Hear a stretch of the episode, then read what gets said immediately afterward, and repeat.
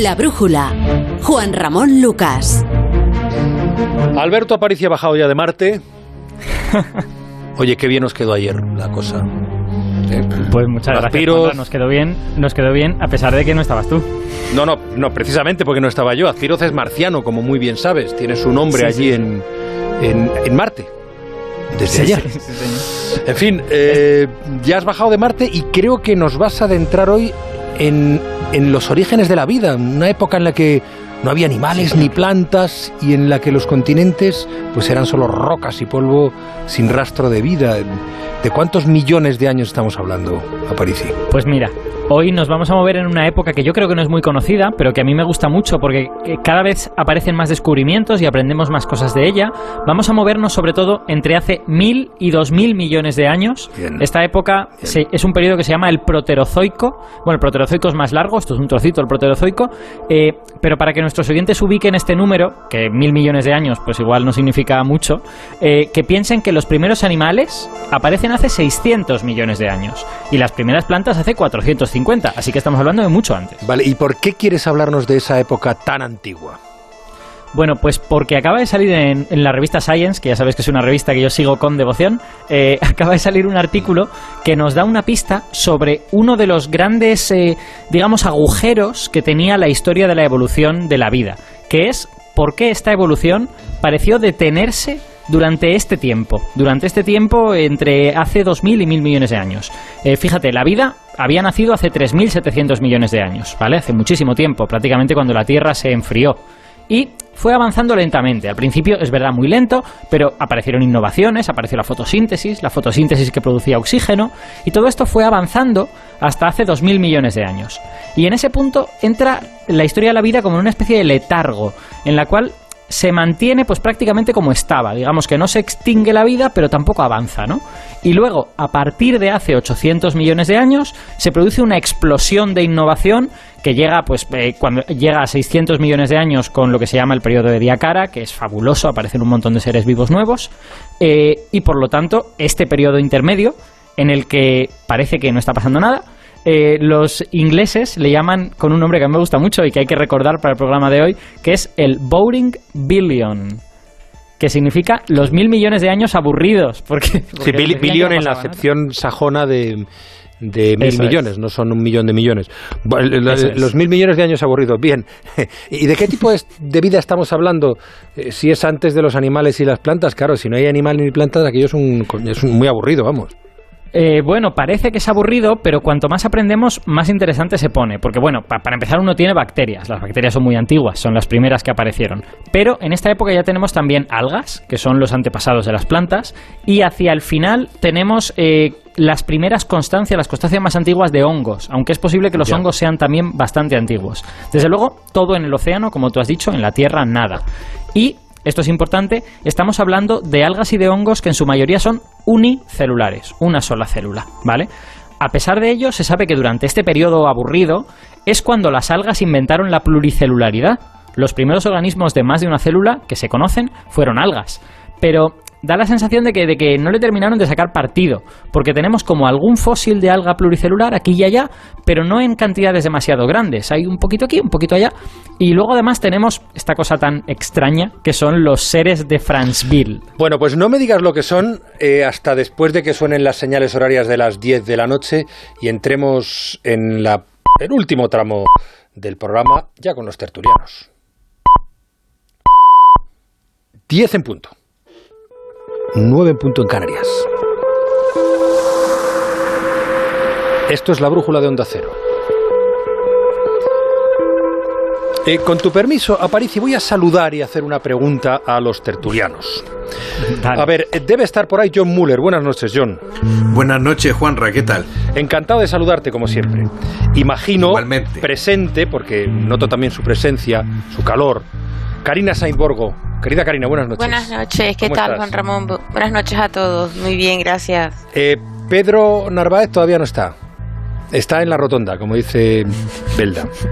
Y está aquí Chapo Paulaza. Aquí estoy. Buenas noches a todos. A ver, ¿quién de vosotros, no, no lo voy a preguntar uno a uno para no comprometeros, me podría decir qué son los seres de Franceville? Es una pregunta muy difícil, Juan. Son, ¿eh? son unos seres que Son tertulianos. En el Billion. eh, Naturalmente, como todo el mundo sabe, son unos seres que vivían El en Boring Billion. Boring Billion, que es un periodo pues muy, Muy aburrido. aburrido. como su mismo nombre indica, y que pues estaban ahí con las con los, los organismos unicelulares que poco a poco se hacían pluricelulares y las algas, naturalmente. Joder, qué morro tienes. Qué bien improvisa. John y Karina, ¿sabéis lo que eran los seres de Franceville? Que es un nombre No, bonito, es como, como literario, como de ciencia ficción. Los seres de Franceville. Bonito, a mí me gusta. Suena como las brujas de Salem. Sí, sí. Yo también pensé que iban a ser personajes literarios, pero me temo que es muy literario. Eh, a ver, ¿qué, es, ¿qué son los seres de Franceville? Um, Aparici. Bueno, pues Franceville eh, no es una cosa particularmente eh, misteriosa. Franceville es una ciudad de Gabón, en el actual país de Gabón, en África, ¿vale? y los seres de Franceville son eh, unas, unos fósiles que se encontraron en las cercanías de esa ciudad. Y en cuanto a qué son, eh, pues lo cierto es que nadie sabe lo que son. o sea, se ah, han- vale. se han en- Entonces la respuesta era buena. La- no, es que la respuesta, eh, la pregunta era muy difícil, porque son unos seres que se han encontrado en rocas muy antiguas de, de esta, cerca de esta ciudad de Franceville, eh, que tienen unas 2.100 millones de años, o sea, están un poquito antes del Boring Billion, ¿no? Eh, y bueno, si los tengo que describir, pues serían como masas un poquito amorfas, algunas así como con forma como de disco, quizá algunas, y, y bastante grandes, la verdad, de varios centímetros de longitud. O sea, Ah, estamos hablando de cosas que no son unicelulares o no lo parecen en principio. Eh, el análisis de esos fósiles ha, ha dado que claramente son fósiles biológicos, que no es algo geológico, son seres vivos y es probable además que hicieran la fotosíntesis. Lo que pasa es que nadie tiene ni idea de lo que son. nadie sabe si son bacterias, si son algas, si son hongos, si son otra cosa que se extinguió y que, y que no ha llegado hasta nuestros días. Y de hecho, lo que se cree es que fueron el primer experimento de pluricelularidad. Claro, O sea, los porque- primeros Un bicho de ese tamaño no puede ser unicelular. Bueno, hay Sería un células muy celulón. grandes. Hay células muy grandes. A día de hoy, en en el fondo del mar, todavía tenemos algunos seres con células de 10-20 centímetros, pero eh, es- son, son seres excepcionales, digamos. Eh, y esto no son células eh, individuales. Claramente están formados por varias células. Y entonces, el hecho de que se aparezcan ahí y luego no sepamos nada de ellos, nos sugiere que son un experimento fallido, que es un experimento de pluricelularidad que salió mal, que ocurrió durante un tiempo y después. Tal y como vinieron, se extinguieron. ¿Y por de hecho, desaparecen justo al inicio del Boring Billion. O sea, que claro, se debieron asomar al bar y dijeron, coño, esto es un horror, aquí no hay quien viva. Para eso nos extinguimos. Para eso nos extinguimos. ¿Por qué se extinguen? Aparte de esta tesis, que puede ser una tesis. La tesis, la brújula, es que se extinguieron porque aquello era insoportablemente aburrido. Pero la tesis científica, Bueno, la tesis científica es difícil de establecer porque hace muchísimo tiempo, son rocas muy antiguas, pero se cree que todo esto que estamos contando hoy, tanto la desaparición de los seres de Franceville como esta especie de punto muerto que sufre la vida durante, durante este periodo tan largo, en realidad está relacionado con la falta de oxígeno. Porque todos estos seres que son grandes ya, que miden milímetros, que miden centímetros, necesitan un buen combustible para funcionar. Y el mejor combustible químicamente que hay es el oxígeno. Hay, hay células que no utilizan oxígeno para respirar, pero son células cuya energía va más lentamente, cuyo metabolismo es mucho más lento. Entonces, creemos que estos seres tan grandes necesitaban oxígeno. Y de hecho, los seres de Franceville aparecen en el primer momento de la historia de la Tierra en que hay bastante oxígeno en la atmósfera. No tanto como hoy, pero bueno, una tercera parte, digamos. Y eso es hace 2.100 millones de años.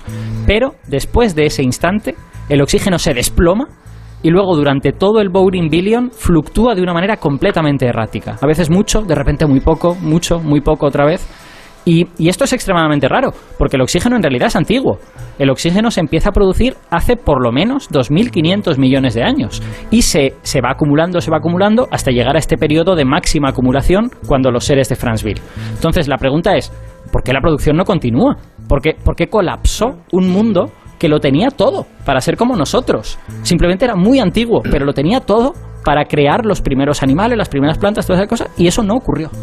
Ya, eh, entonces, mm, ahí es donde entra en juego este nuevo artículo de la revista Science. Efectivamente. Ese, este artículo es el que arroja un poquito de luz sobre este asunto. Es un grupo de geólogos chinos que han descubierto evidencias de que durante todo el Boring Billion este no se formaron montañas. O bueno, pues se formaron muchas menos que en otras épocas. Y, y eso no es porque estuviera parada la geología. Los continentes seguían moviéndose, pero no había formación de montañas por algún motivo. Ya, pero si antes has dicho que toda la vida estaba en el océano, ¿por qué son tan importantes ahora las montañas? Pues vas a ver por qué, porque es muy bonito esto. Porque donde hay montañas, hay ríos. ¿Y los ríos qué hacen? Los ríos arrastran arena y arrastran tierra Claro. desde las montañas al mar.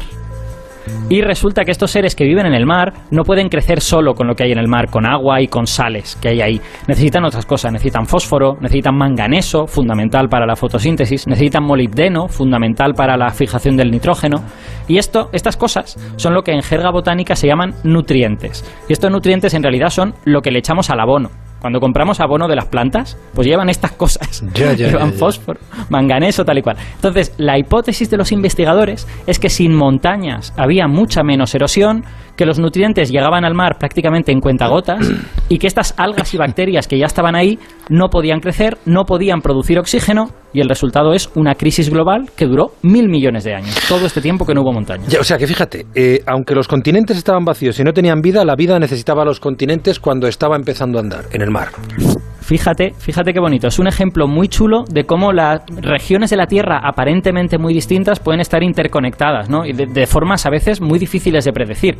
Y, ojo, también hay que, hay que tener en cuenta que seguro que hubo otros factores, que mil millones de años es un periodo larguísimo y que pasaron muchas cosas. Pero gracias a este trabajo ahora tenemos una pieza del puzzle que seguro que es muy importante. Y cuando vayamos descubriendo otras, iremos encajando y terminaremos entendiendo por qué se produjo esta especie de estasis de la vida durante mil millones de años.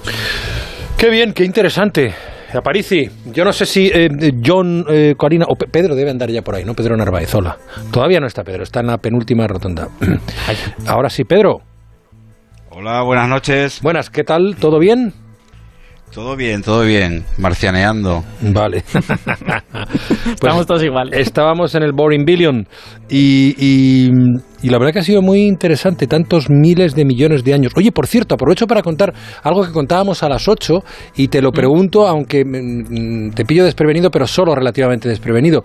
Eh, Tú sabes que ha hecho, se ha hecho un estudio en el que ha participado eh, técnicos científicos españoles sobre la cantidad de, de años de vida que se han perdido contabilizando el número de víctimas de la COVID y haciendo una media sobre los años que les quedaban por vivir. Ajá. Bien, Vale. entonces la cantidad de horas de vida perdidas desde que empezó la pandemia es el equivalente a 20 millones de años. Wow. Es decir, Wow. horas Bueno. que les quedaban por vivir, años que les quedaban por vivir a estas personas. 20 millones de años, que 20 millones de años, según la UNESCO, es eh, eh, lo que hace que el primer simio que se desgajó de los simios y empezó a, a el camino hacia el homo, eh, a- hacia el homo, eh, ya en, en Mm. sus diversas versiones, tiene 20 años. Eso es lo que se ha perdido, eso es lo que se ha perdido de vida desde la COVID. Toda esa distancia en el tiempo. En fin, Sí, señor, una- una efectivamente. anotación al margen. He, he- he visto Claro, que, es- que- que los, que los seres de... Perdón, perdón, que quería comentar Aparicia este Día tema. Parisi. No, simplemente, simplemente que, que claramente, pues esto como es la suma de las horas de muchas personas distintas, pues no es comparable con la evolución de una especie. No, no, no, pero vamos, nos hace pero los años perdidos es todo ese tiempo, 20 millones de Sí, sí. años. 20 millones de años. ¿Qué ibas a decir, Chapo? No, que los seres de Franceville he visto que se movían por el barro. O sea, estoy totalmente fascinado con esta especie de, de- de- de seres equivocados, ¿no? Que no, que no fueron lo que... Pobrecillos, ¿no? O sea... Los son, que un, son un pudieron poco ser- contemporáneos, Sí. se mueven por el barro. Sí, sí, desde luego, hay gran eh, multitudes en el barro, pero que, que sí que se, que se que reptaban, ¿no? Algunos eran filamentosos, otros eran como discos. Bueno, es que A mí- Apa- Aparici pone estas cosas en, en la gente que tenemos atención difusa y ya nos, nos, nos lía con todo esto.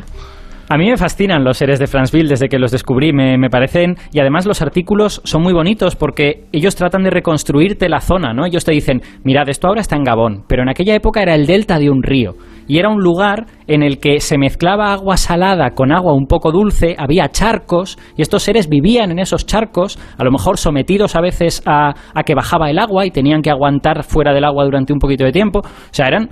eh, te reconstruyen el ecosistema. Y sin saber qué tipo de seres son estos, ¿no? Y, sin saber exactamente lo que hacían. Hay un artículo fascinante en el que eh, analizan esas estructuras filamentosas que Chapo acaba de decir y deducen que las células que estaban al final del filamento recibían información de las células que estaban en el, en el centro del organismo y por lo tanto esos organismos tenían una cierta coordinación entre sus células, a pesar de, que claramente pues no tenían sistema nervioso, ¿no? No, no, eso no podía haber nacido tan pronto. O sea que es, es realmente fascinante y muy poco conocido. Oye, eh, permíteme que salude a José Miguel Aspiroz, estás por ahí, ¿no? Aquí estoy, Juanra. Buenas noches a todos. Me puedes saludar a Parisi, que hoy no estáis juntos, pero ayer hicisteis una brillante transmisión de un hecho histórico. Bueno, lo pasamos, eh, lo pasamos bien. Hola, hola Parisi. lo pasamos no sé tú, pero yo he recibido muchos mensajes hoy de gente que lo disfrutó muchísimo, ¿eh? Sí, pues sí, yo desde luego en Twitter eh, ha habido mucha gente que nos ha felicitado y, vamos, eh, me alegro mucho porque creo que fue un momento histórico que era digno de ser contado en la radio. Sí, señor, pues eh, a París y muchísimas gracias. Alberto, cuídate mucho. Hasta la semana que viene. Nada, un placer. Hablamos la semana